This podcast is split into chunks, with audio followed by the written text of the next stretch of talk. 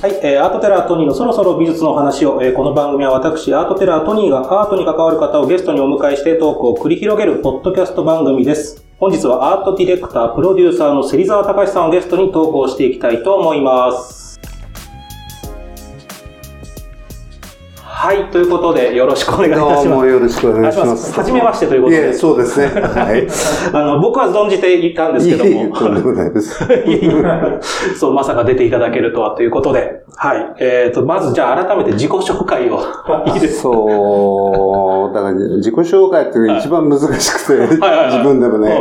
まあいろんなことやってきたけど、今現在はいはこうやって、まあ、特に現代アート関係の、はうーんと、いろんな、まあ、フェスティバルっていうのはありますよね。それのディレクターとかプロデューサーやることが、まあ、お多いです。だから、まあ、アートプロジェクトって、まあ、はい。最近の言い方だけど、はいはそのアートプロジェクトをうん、まあ、作っていく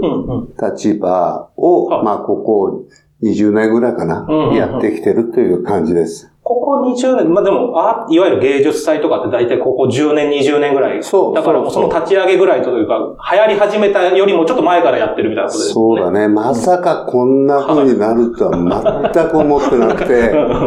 でもまあ、最初僕はあの、北海道の帯広ってとこで、帯広競馬場を使って、その、まあ、今で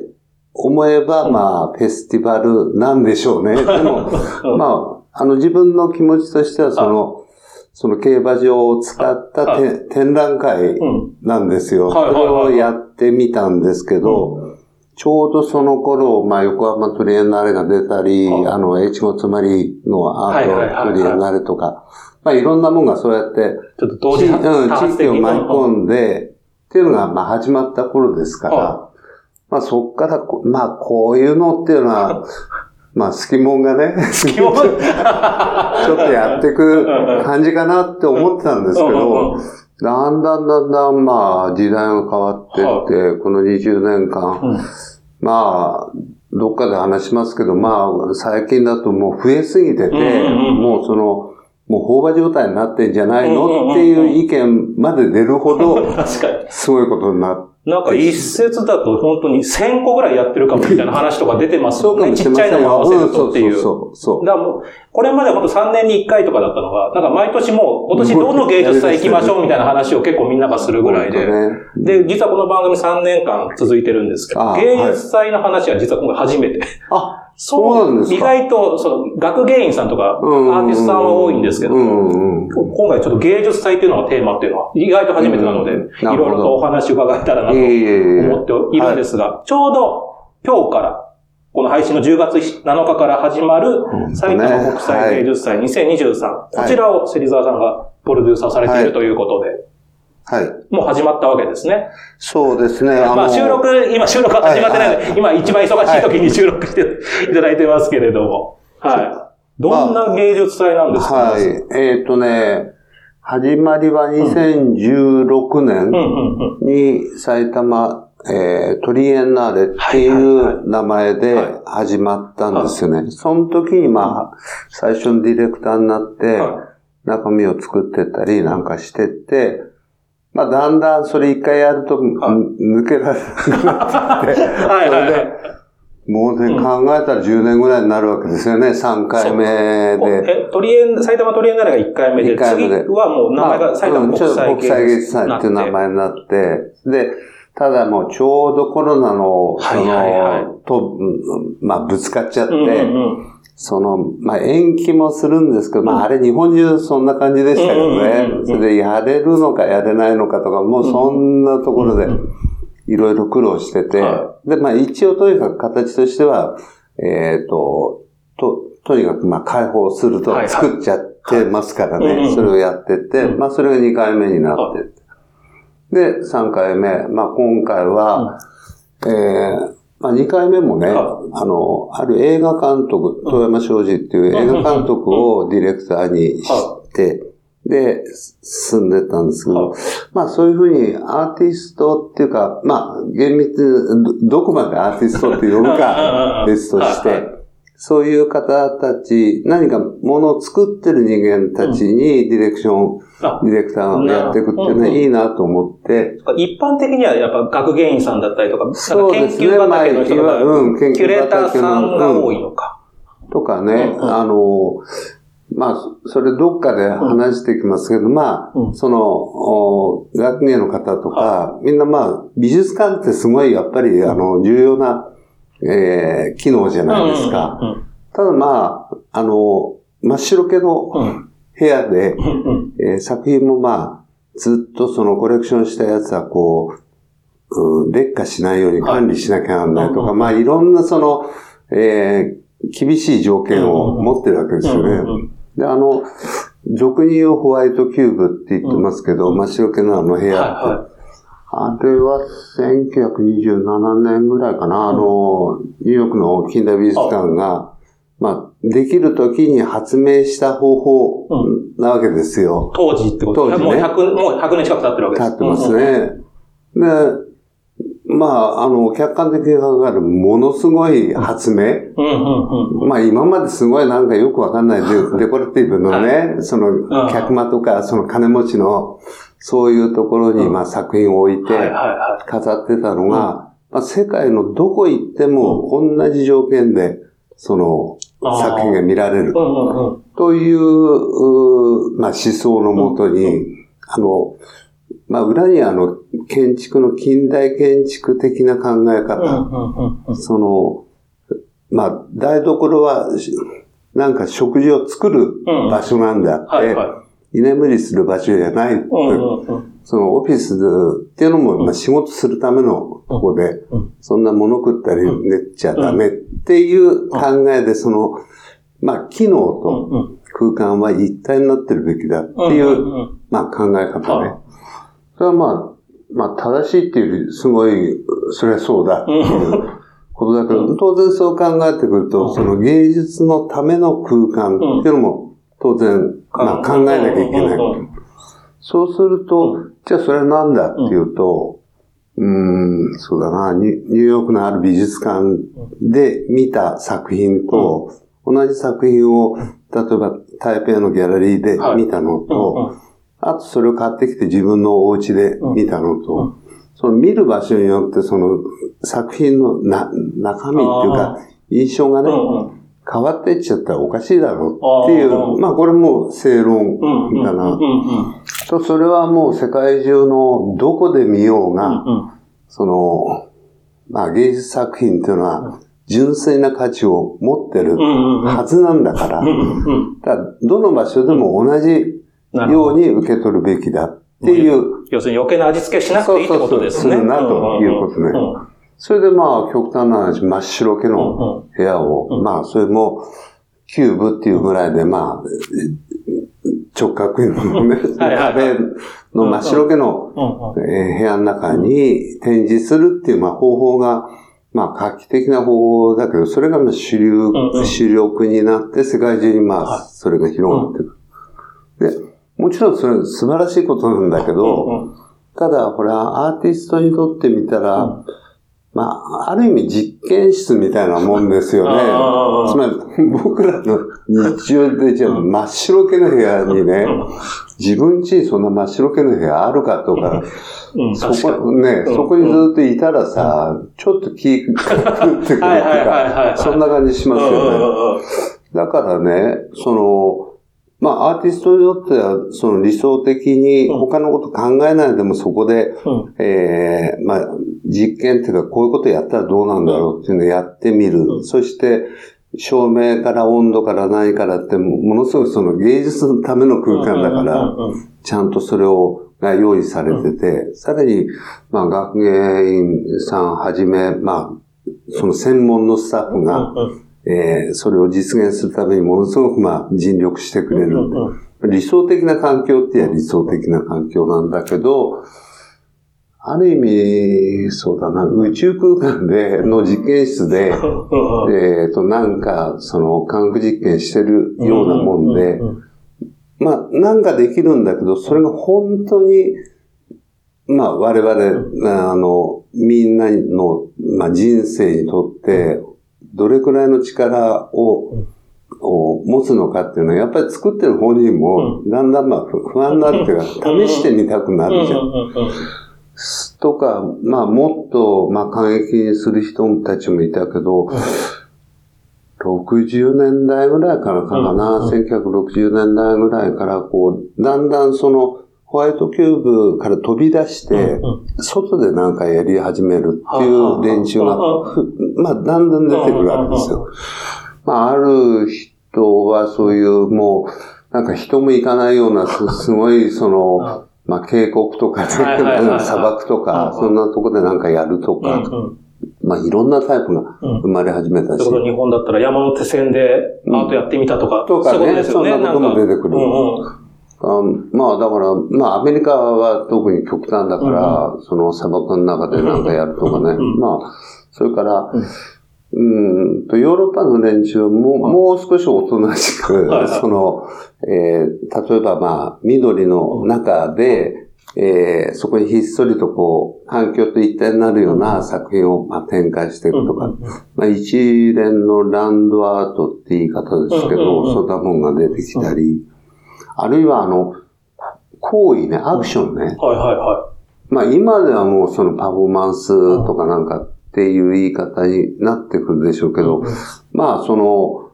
自分の行為自体がうんまあ一つのアート作品なんだって言い出す人たち。もうそうなってくるとダンサーとか演劇とかなんかともどんどん近づいてきちゃうわけですね。うまあそんなことがまあこの、うん、そうだな、20世紀の後半ぐらいからは、まあいろんなところで生まれ始めてて、ただそれもその、うんとアーティスト個人の活動として、まあ、すごい注目を浴びるような発表っていうか、うんうんうん。それはあるわけだけど、それをこう、なんだろうな、ある種まとめて、一つのこういう、その傾向が生まれてるよっていうふうにやるためには、やっぱりそのホワイトキューブだだけではもう対応がつかなくなってくる。で、どうしてもその地域とか場所とか、そういったところに、まあ展開する、ん。まあ芸術祭って言い方も、あの、わかるようなわかんないよ うな言い方ですけど、えーまあそうやっていいろんな、うんものをその、うん集めて、うん。まあ形はもう、そのいっぱいあるわけで、うん。一番古いベネチアビビエンナーレみたいだはいと、はい。まあやっぱりそれはほ、そのホワイトキューブの連合体みたいなところで行くんですけど、だんだんそれでもね、あの、まあ、ドキュメンタとかああいうのが始まってって、うその、えーもうちょっとその、オリンピック的なう、んそのフェスティバルじゃなくて、えーある考え方を、こう、示すために、こう、やっていこうとしていく国際芸術祭ができたり、あるいはミュースターなんかだと、その、あれ10年に一度だったかな、うんその、彫刻のプロジェクトで、えーまあいろんな作品発表して、で一応そそのまま置いとくわけですよ。で、市民がなんかあんなの、もう邪魔だとか言うと、その、まあ、撤去しするし、えー、あ、撤去されちゃうこともある。されちゃうことも ででもだんだん街の中にそうやってその彫刻が残ってくるっていうのを、まあその続けてるようなところもあるし、うんうんうんうん。もういろんな格好が生まれてうんできたわけですよね。で、日本だとそういうふうに2000年代になってから、まああの、厳しい言い方すれば、うん。まあ、やっぱり日本でもね、うんその、ああいうベネチアなんかがもう、国際的に注目が浴びるわけですよね。だから、それがやっぱアジアで、アジアの他のお国ね、中国とか韓国がうん。どんどん始めちゃってて、なんかやばいんじゃないのってあいうのがあって それで、で、まあ、1回目のその横浜トリエンナーレっていうやつは、まあ、国策っていうとちょっと言い過ぎだけど、ん。その、うんまあ、当時のみんなとしたアジアの、日本はアジアの名手だっていうふうに思ってるから、まあ、思トってるトップ走ってるぐらいの気持ちでいたわけで。す。だからそこがそんな、不安中とか上海に負けてなるものかっていうのはやっぱりまああると思うんだよ。はいはいはだから日本ビエンナーレってないから、ん。どっかの町が手を挙げてって言って、まあ横浜が手を挙げて、横浜トリエンナーレっていうのが始まっていく。うんうん。まあそこへだから、日本型、まあ日本型っていうか日本ではそういう、その、結構まあこ国策的にえーできたもんと、それから、えチコンつまりアートトリエンナーレっていうのは、まはいあ基本的にはあの、地域開発の文脈の中に、えっと、美術を入れたらなんかもう、どんどんそれがまあそう思ってもいない方向に向かってって、まあむしろこの、まあ、ちょっとこの言葉あんまり好きでもないですけど、はいはい。まあ町おこしとかはい地域おこし的な文脈とか、うん。今で言うと観光とか、うんそういったとことも結びついて、で、越後つまりだけじゃなくて、生徒口の方に移ってたり、まあそういう、まあ、あの、日本型の、はいはい。おまあ、いわゆるビエンナーレとリエンナーレっていうのが生まれていく。ちょっと言い方悪いけど、だからインスタ女子が行くようなというか、あのイメージですよね。なんか、おしゃ、おしゃれな感じのみたいな。なかなか俺としては言いにくい。そうまあでもね、それはあの、ちょっと真面目な話うん、やっぱりその別にインスタ映えしていくことが全然悪いとも全く思ってないんだけど、どっちかというともうここまで情報が氾濫してると、まあ行く前からあの知ってるわけだよね。はいはいはいはい。それで、あ一回瀬戸内とかなんかで、あの、草間のかぼちゃとかね、はいはい有名なのあるじあの、ゃん。直島行って、そうそう。で、そのかぼちゃを手に乗っけてるかのように写真撮るみたいな感じですよね、女子の皆さんが。だから全員がついてないですけどね。うんすげえなと思って、もうそれでそこにまあ、うんいらっしゃっうんてう、んそれでこう、まあ、ポーズつけうんて、うん写真撮ると、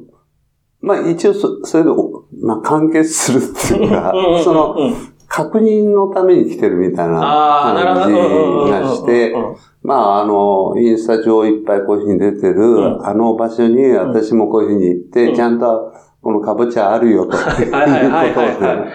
確認していくように、まあ横で見てうんて、思えて、あの、まあ、うん要するにうん、かぼちゃと遭遇する、まあ自分の、まあ、かけがえのまない体験とかなんかっていうよりは、むしろ、まあ、それが目的になっちゃってる。なんか、御朱印集めるのがメインになっちゃうみたいな感じですね。本当は、あの、参拝するのがメインのはずなのにみたいな。ちょっとそういう、確かに傾向はあるかもしれない。出てきちゃって。うんうんうんうん。まあ本当に、あの、悪いってことじゃなくて、んその、今までにないような、その、地域をこう歩いて、その風景を発見することと、うんうん。それからまあそこの中での作品と、まあ出会っていくっていう、作品見に行くっていうのがまあ一つのモチベーションで行くんだけど、意外とそこの、えっ、と、風景だったり、それから人とか、あるいは食い物、とかなんかと出会ってって、その地域に対する、まあ、なんていうか親しみを感じていくってここれはまあ、非常に日本的なやり方だけど、ん。あのーまあ、今までに全然なかったよううんうんうんうな、ん。その、ことを切り開いたなというふうには思ってるんですけどね。でも埼玉国際芸術祭はそっち寄りではないってことですね。いや、それね、うん。埼玉のその最初のディレクターやれって言われた時にやっぱ悩むっちゃう。どっちに振るかみたいな。いわゆるだから横浜トリエンナーレとかがやってる側に行くか、観光的な方に行くか。そうそうそう。まあだから、横浜トレーナーレなんかだと、まあ非常に明快だけど、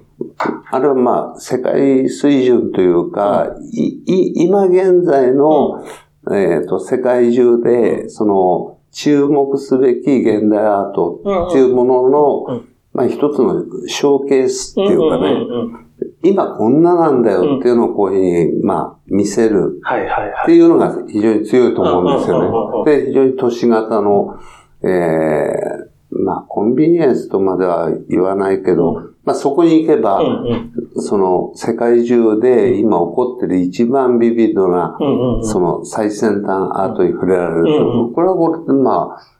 便利にするというあれだけど、すごいなっていうだ。から、まあ、モモーターショーとかおもちゃショーのアート版みたいな、国際アート版みたいな。それは一歩にあるでしょ。うんうんでももう一方はまあそうやってあの風景なんか歩いてどうのこうのっていうことになると、まあその土地が、土地というかその風景自体が、まあ非常に特殊な、えっと、まあ地域的な特性というか、そういうのを持ってるところでは大成功してくるわけですよ。で、まあ、埼玉で、その、国際芸術祭を開いていくって言って、一体どっち側に、こう、振ったらいいのかって話は、まあ、最初から出てくる話で。で、でもよく考えていくと、別にその第三の道っていうのがあったって。なるほど。うん。二択とは限らないことですいいんじゃないのって。その、横浜と同じようなことをやろうとしても、まあ、たかだか3、40分かければ、まあ、その、埼玉から、その、東京にこう、の中心部にやってこられて、そこではまあ、その、えー、トリエンナーレじゃなくても、まあ、あの、いわゆる国際的に活躍しているアーティストの作品も、あの、まあ結構簡単に見られる展覧会もやってるし、ギャラリーもあるし、みたいなことですよ。そうそうたくさんある。で、で、その一方でね、その、じゃあ、まあ山の中行くとか、海辺があるかって言った時に、その埼玉って、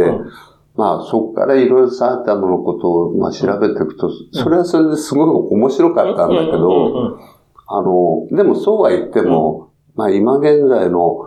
まあ、埼玉にその住んでる人とか生まれた人に、うん、僕もあんまりその血の出ないから、はいはい、埼玉ってどんなとこ？って15人ぐらいに聞いたんだよ。はいはいはい、そしたらね、一人のを除いて、全員その即座に何にもない。もう飛んで埼玉の世界だから。と言っちゃう。それで、で、あんまりみんなが何もないって言うから、逆に興味持っちゃって。確かに確かに。一体何もないとこってどんなとこなんだろうと思って行ってみたら、何もないどころか、その、まあ、土地の利用の仕方から見たら、まあ、ありとあらゆるその土地の利用がされてる。まあ、畑もありゃ、あの、なんていうんですかね、森林もありゃ、ああいう都市的な環境もあるし、それから圧倒的な住宅地、そういうのが広がってるとか、なんか、何でもあるくせに、なんで人はその何もないって感じちゃうんだろうって、それがまあ一番動機かな、その、こう、なんでっていう。確かに。それでいろんな人とこう話していくと、そもそもその埼玉市って、まあ大体それ縄文期からもう人がずっと住み続けてる、まあ、つまり生活の現場ってちょちょっと飛躍した言い方だけど、まあその、東京にこう出勤して帰って、まあ、いあの、言葉としてはすごくベッドダウンっていうのも嫌な言い方ではあるけど、まあ基本的にその、基本的にはまあベッドのための空間っていうことにがまあ広がってしまってると。で、そう考えていくと、まあ、生活の現場って忙しいじゃん。というかさ。だから、例えばなんかもう出勤で、その駅にバス乗んなきゃとかなんか言ってて、そのバス乗り、バス停の近くがものすごいなんかゴミだらけになってて、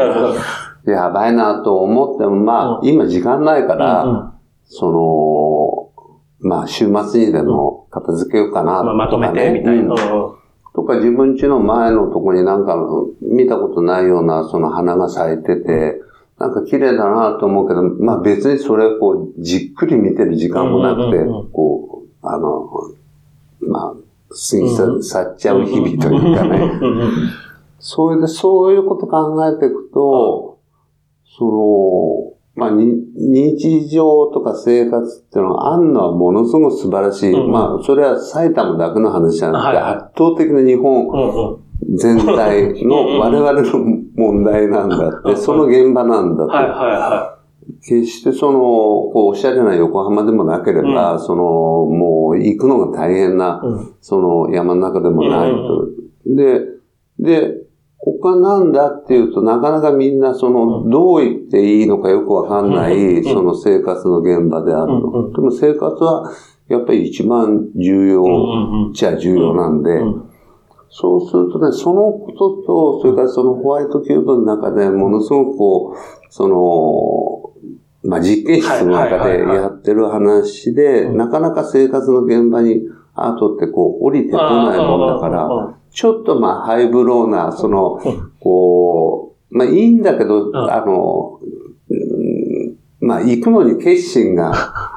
こう、いるというかね、美術館に、まあ、一般的な話、敷居が高いと思われがち。特に現代アートっていうとより敷居が高いっていう。ね、なんでこんなになっちゃったかと思うけど、あの、なかなかそういう敷居の高さっていうのは、みんなまあ、アート関係者はそれを超えたいっていうふうに思ってきてるんだけど、なかなかその、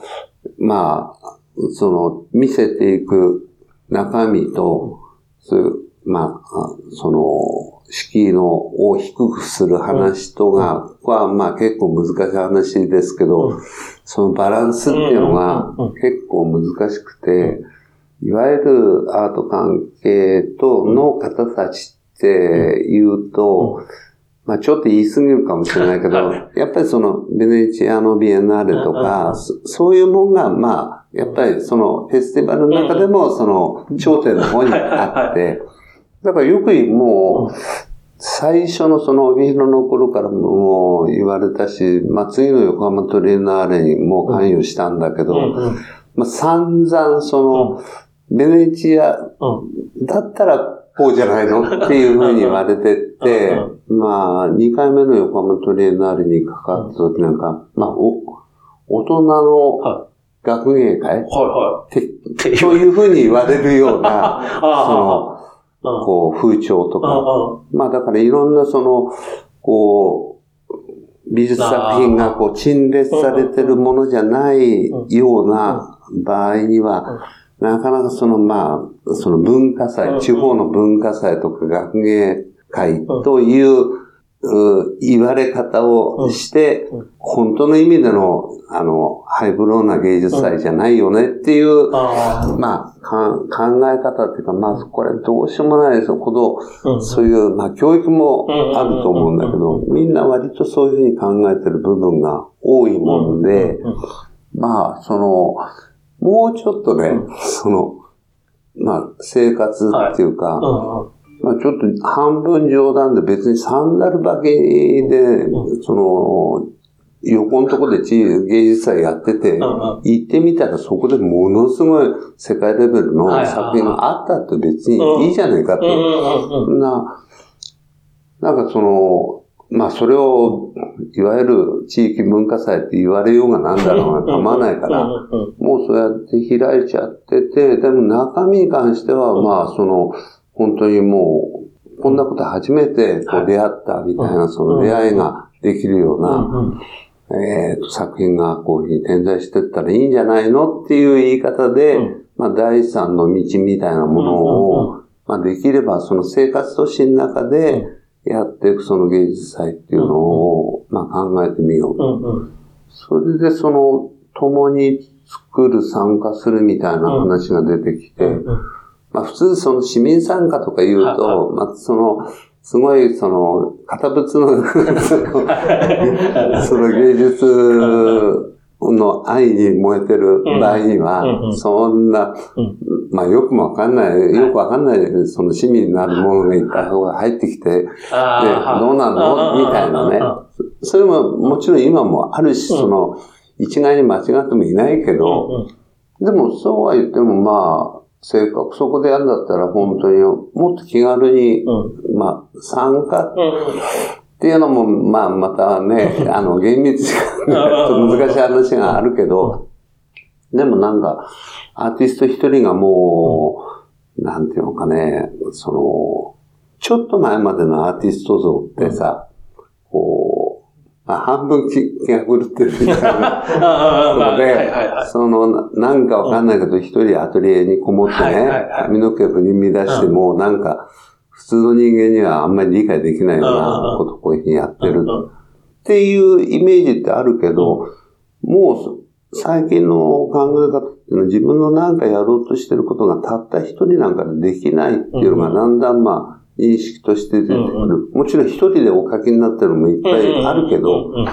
でもそこからまあアートプロジェクトって言い方が出てきてるから、そうすると、まあ、それを市民っていう呼び方をするかどうかわかんないけど、いろんな人間がまあ、助け合わないと、その作品というのが出来上がらないと。そういう形ができ始めてるわけだから、まあ、埼玉に関してはそういうものをどんどんその、こう、発展させていくっていう意味で、まあ、市民の方にもこう、そのものを作る段階にこう参加してもらうとか、それからそういう芸術祭があれば、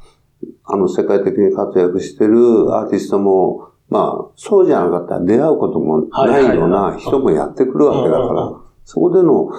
交流もできるじゃない。みたいな格好で、まあ、その考え方は、まあ、3回ずっと続いてきたと思うんですよね。ちなみに今回はその、目というディレクターが就任したってことなんですけど、うん、これはまず芹沢さんが決めるんですか？いやそ、そうじゃなくて、一応公募して、うんうん、それで、まあ、やってみたらとか言う、もちろん言うけど、そ、そのかすけど、うん、やっぱり目も、うん、あの、応募してくれて、そそれを、あの、複数の人間の、まあ、審査会みたいなもんで選ばせていただくっていう格好でなるんですけど、目はね、1回目の埼玉トリエンナーレで、まあ、どぎも抜くような作品を、はい、僕見ました。そうですか。ネタバレ禁止だったんですよね、当時は。はい、当時はね。はい。あの、銀色の中池みたいなの作るみたいなやつですよね。うん、そう。そう。もうあんなの、なんかね、割とお年召した女性がなんか躊躇されてるから、どうしたんですかってさ、靴脱いで水に入った方がいいんですかとか、なんかそういう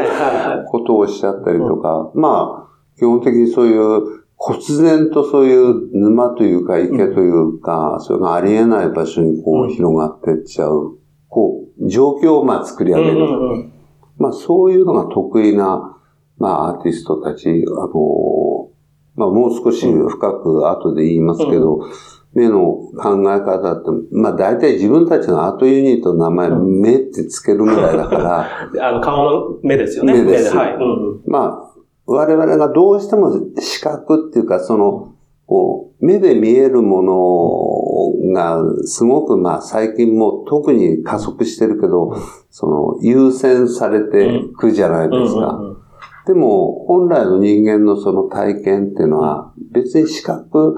情報だけの話じゃないし、あんまり視覚を重視しすぎるもんで、そういう意味でコロッと騙されてしまうとか、まあいろんなその見ることに対してのものすごくまあ一つの、うん、本当のとこはもっと世界って不確実でいろんなことがこういうふうに起こってんじゃないのっていう、そういう、そういうものを、その、こう、見方をものすごく固定しちゃってるから、なんか、だんだん、まあ、世界自体が、こう、まあ、つまんないっていう言い方悪いけど、まあ、いろんな問題が起こっちゃうんじゃないのと。もっと自由にその、えっ、ー、と、この世界を享受していこうっていうような考えが、まあ、あるんじゃないかなと思うんですよね。目目にはね。うん。あ、目は、あの、まあ、一応代表的には3人のアーティストが、うん、やってますけど、まあ、よくは、ここでやってずっと付き合ってても一体目、目が全員で何人いるのかがよくわかる。あ、そうか、そうか、その代表は3人だけどってことそうチームもいる。まあ、もちろんその3人が引っ張ってるわけだけど、何、うん、かのプロジェクトやるってことになると、目だったら手伝うぞっていうような、それがバーッと集まってきて、どっかであったやつだと思いながらも、まあ、そういうそのグループというか、まあ、最近増えてるけど、アートユニットというか、まあ、コレクティブって言い方のディレクターなわけで、その人たちがまあディレクションしていくっていう意味で、まあ全然今までのその芸術祭っていうもんとは、まあ根底からまあ変えていきたいっていう意欲がものすごくまあ彼らにはあると思うんですよね。今回のテーマが私たちっていう。そうね。どどういうことですか？みたいな。一見なんかよ、わかりやすいようでわかり、そうでしょ。わかりづらいですよね。ただまあ、これは試験っていうか自分たちの、うんあ、自分の考えにもなっちゃうけど、やっぱり今もう世界中で見て、その、ぶ分断っていうか、うん何かと何かをこう、分けて、こう、分けていくっていうことがすごくまあ、その大から小までものすごく大きな問題あると思うんですよ。それで、よく考えると、その、今、私っていう、つまり僕っていう、私と私たちっていうのの間の分断っていうのが、結構さ、本当に深刻な問題なんじゃないかな。つまり、な、なんか私たちはこういうふうにしますとか、うんまあいろんな、例えば国の決定とか、もうその大きな、大きな決定っていうのは日々こう生まれてる。でそれ、今度は私がそれ見てると、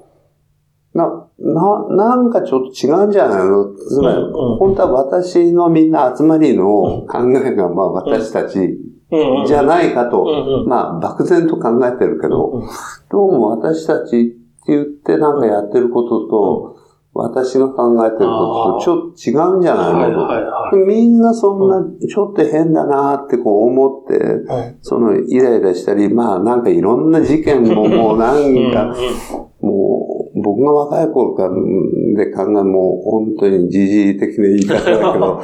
まあどうなっちゃうの？みたいな、うんまあそそんなような感じになってる時に、まあよく考えると、それは、それが私たちなんだとかなんか言う、偉そうに言う人いるけうんうんうど、ん。でもみんな私はうん。ちょっと違和感はちゃんと感じているのにうん、私たちになるとなんか変でこれなことになっちゃう。もう一回ちょっと立ち止まって、私からうん。今私たちっていうのは何なのかっていうのをこう、いろいろ見た方がいいよっていうのが、まあ目の考えだと思うね。でそそういう意味で、その、私が、うんまあ私たちって言ってるのは、まあその、環境から何か全部含めての、うん。この今の状況を、こう、改めてちゃんと見直す、うん。見直すための装置を、この、えー、と、芸術祭でうんうん作ろうと、おーほうんして。壮大なんですねいや、壮大すぎてもうお金が足りない。お金が足りない。お金足りないよ。え、何組ぐらいが参加するとかっても決まっえーっと、総人数いくらだったかな？だってだいぶの参加さんが。いや、あのね、やっぱりね、ここにまた目の考えがこう、あって、えっ、と、要するにさ、その芸術っていうとどうしたってこう、はい。その絵とか彫刻って考えちゃうじゃん。はいはいはい。そうすると、その、それまあ、3ヶ月で変わらない、その、まあそこに設置したらもうそのまんま、みたいな。はい。そういう感じですよね。うんうんうん。だからそれもなんか、うん怪しいんじゃないの？っていう。あ、そこからもう今あ疑ってかかって。そこまでがうんうんうんうんそうすると、まあ、実際、アーニャ・カラッチョっていうイギリス人の作品なんかは、はもう日々、まあ、これネタバレでも何でもないと思うけど、うんうんどんどんその朽ちていく、作品うん、を作る。は生きた花の作品なわけだね。うんうんうん。ってことは、その、初日はまあ、そう、綺麗になってるけど、だんだん朽ちてっちゃう。朽ちてく。そ、そのことも含めて、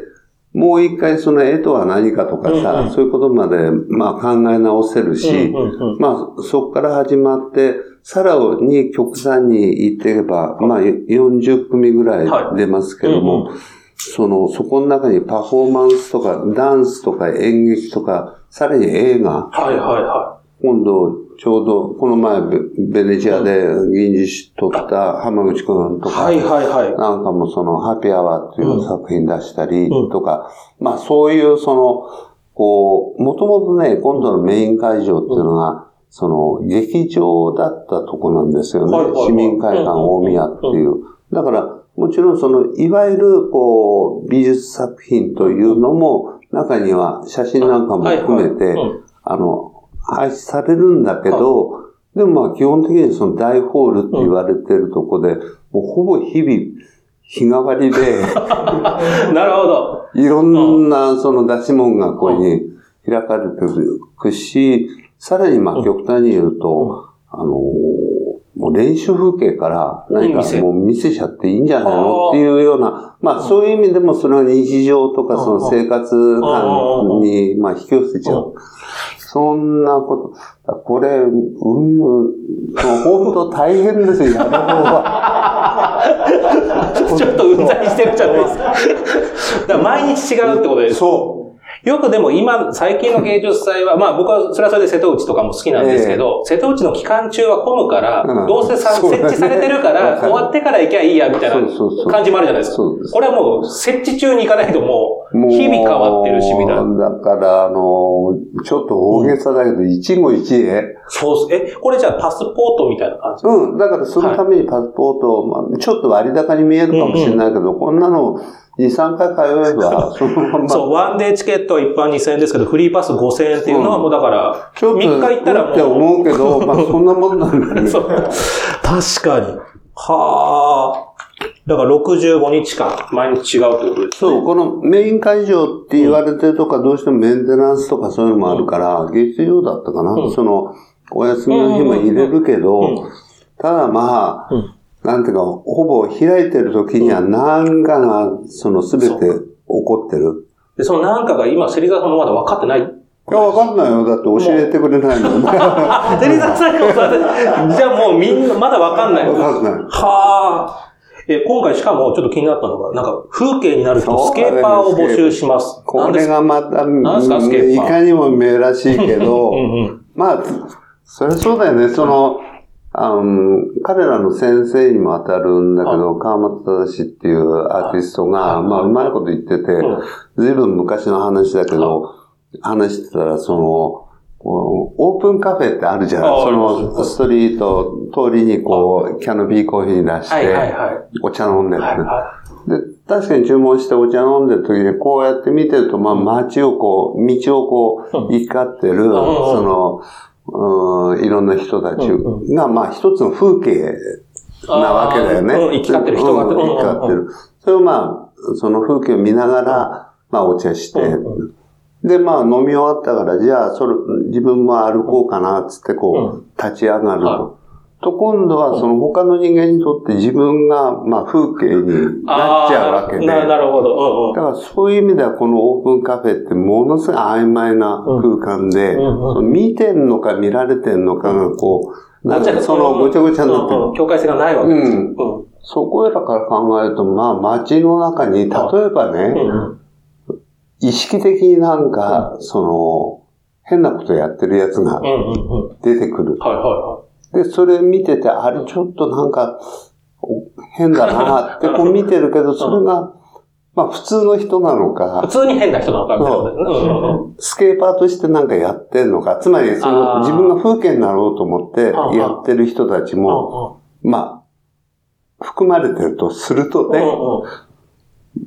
だんだんみんな会議心というか、ああ、いわゆるだからバラエティ番組で仕込みの人がいるみたいなことなんですね。しかもね、徹底してるからディレクターである名も、あの何人かの、あ近藤良平なんかも含めて、はいその、自分たちのスケーパーを今作ってるわけですよ。こういうことしてくれっていう。そうそうはいはいはい。でも、それは何やるかっていうのは、メンすら知らないから。他のメンバーも知らないっていうことあ、はいはいはい。ディレクターですら、うん、その初めて、なんであんなことがあんのっていうと、実は、まあ、スケーパーだったかもしれないし、そうじゃないかもしれない、ね、え、これはネタバレはするんですか？えっ、とね、しない。極端に言うともう埼玉市中に、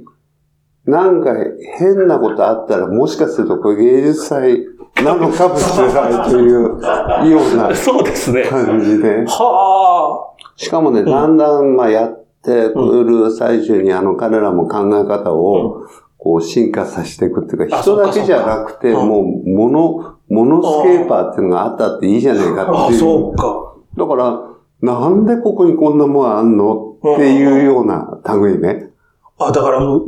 65日間本当になんか仕込みがいろいろとあるそうそうそうそう。だからそう考えてるともう猜疑心の塊になるわけで、だって。本当にこの最強戦は大宮に止まるのだろうかとか考え始めちゃうかもしれないですもんね。その会場の前になんか電線にカラスが止まってて、あれも思考が出てるのかとかさ。ああ、そんな、まあ、あ、思い出せば、ええまあ、ここにやってくるとなんか本当にその、もうは終わらないってあ。いうかえ、、でもどれぐらいの数の人がやるってのはなんとなく分かってるんですそれも言わか言ない。われてない。じゃあどこ今、で見れる？募集してたり、あ、まだ募集募集して、で、変わった人もいるし、うんうん。だから、じゃあ今ま練習中なんですね、スケーパー。多分募集。練習すんのかね？してないのかいや、それはね、あの、ディレクター、うんプロデューサーにも教えてくれないから、で、そのスケーパーが本当に来るとも限らないですね、当日。そうですねこのするという見せかけて来ない、そうそうブッチされちゃうかもしれないし。かもしれない。かもしれないけど、それを調べようがないですね。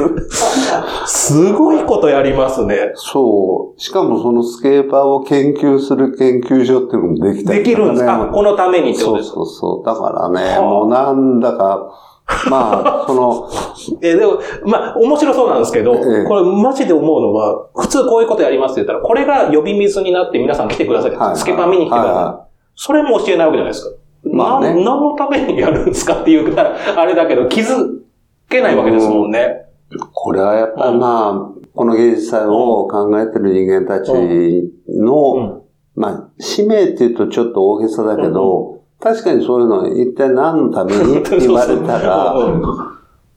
もう不毛の。そうそうそうそう。そう、面白そうなんですけどね、もちろん。うんだけど、世界を確実になんか、まあ面白くっていうか、うんうんうん確かに。うんあの、もう予定調和的に何も起こんないようなものっていうのは、まあやっぱり今求められていくじゃないですうんうんか。うんまあ安心して、うんその芸術祭行ったら、あこれいい作品が並んでたね、つっておしまいっていう、そういう世界を、あの、目はぶっ壊しちゃいたいんじゃない。あの、ほん、だからできることだったら芸術祭が終わっても、うん。その、この日常の中に、そういう、思ってもいなかったこととか、びっくりすることとか、うん。なんか、なんか変だなっていうものがいっぱいこう、実はあるんだっていうふうに見ていく。その、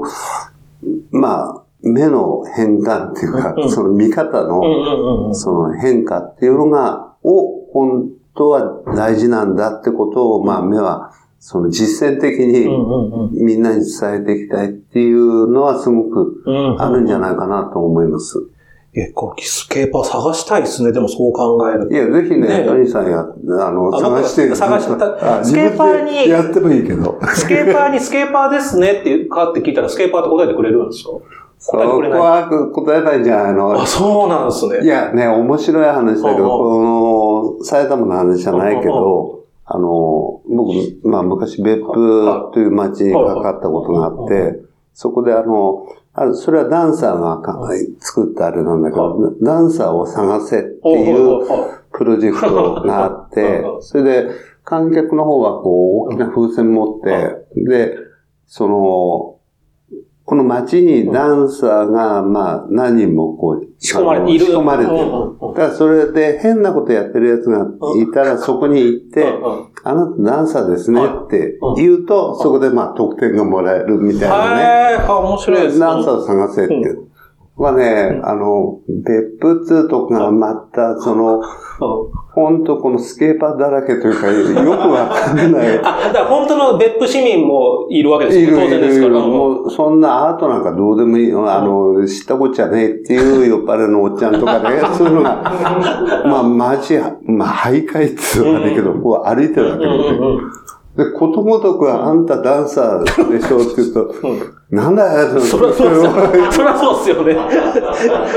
やたらと聞かれるなって人もいたんでしょうね。なんかね、気になって、その、説明してる、その場所の、こっち行って覗き込み、こっち行って覗き込み、ここうやってるおっちゃんがいるのね。ああ、まあ見るからね、怪しい動きをしてる人が。うんまずあいつがそのダンサーなんじゃないかと思ったけど、全然違う。まあ普通の人ですよね。そう考えていくと、我々の普通の人って言ってるものに実は、なんか本当は結構面白いなってな感じになる。そうか、だから普通に来てたら気にしないけども、うんそういうちょっとこう、じゃあスケーパーいるかもみたいな視点が入るだけで。ねうんうんなんかそういう意味で、なんかこの、やまあ、ちょっと大げさかもしれないけど、人生とか社会も、まあ捨てたもんじゃないっていうか、確かに。うん。ちなみにあの、スケーパーも含めてですけど、会場のキャパ、その範囲はどの辺までがそれもね、分かってない。一応、まず、ね、さっきのメイン会場があるとして、他にも会場がいくつか？そう、あの、いろんな今回の場合には市民プロジェクトって他のプロジェクトもあるし、まあそれがいろんなとこに散らばってるわけですよね。その間の中にスケーパーがいるんですか？それともそこが飛び出てる可能性もあるんです飛び出てる可能性すらある。もう探すの大変ですね、そう。うん。うん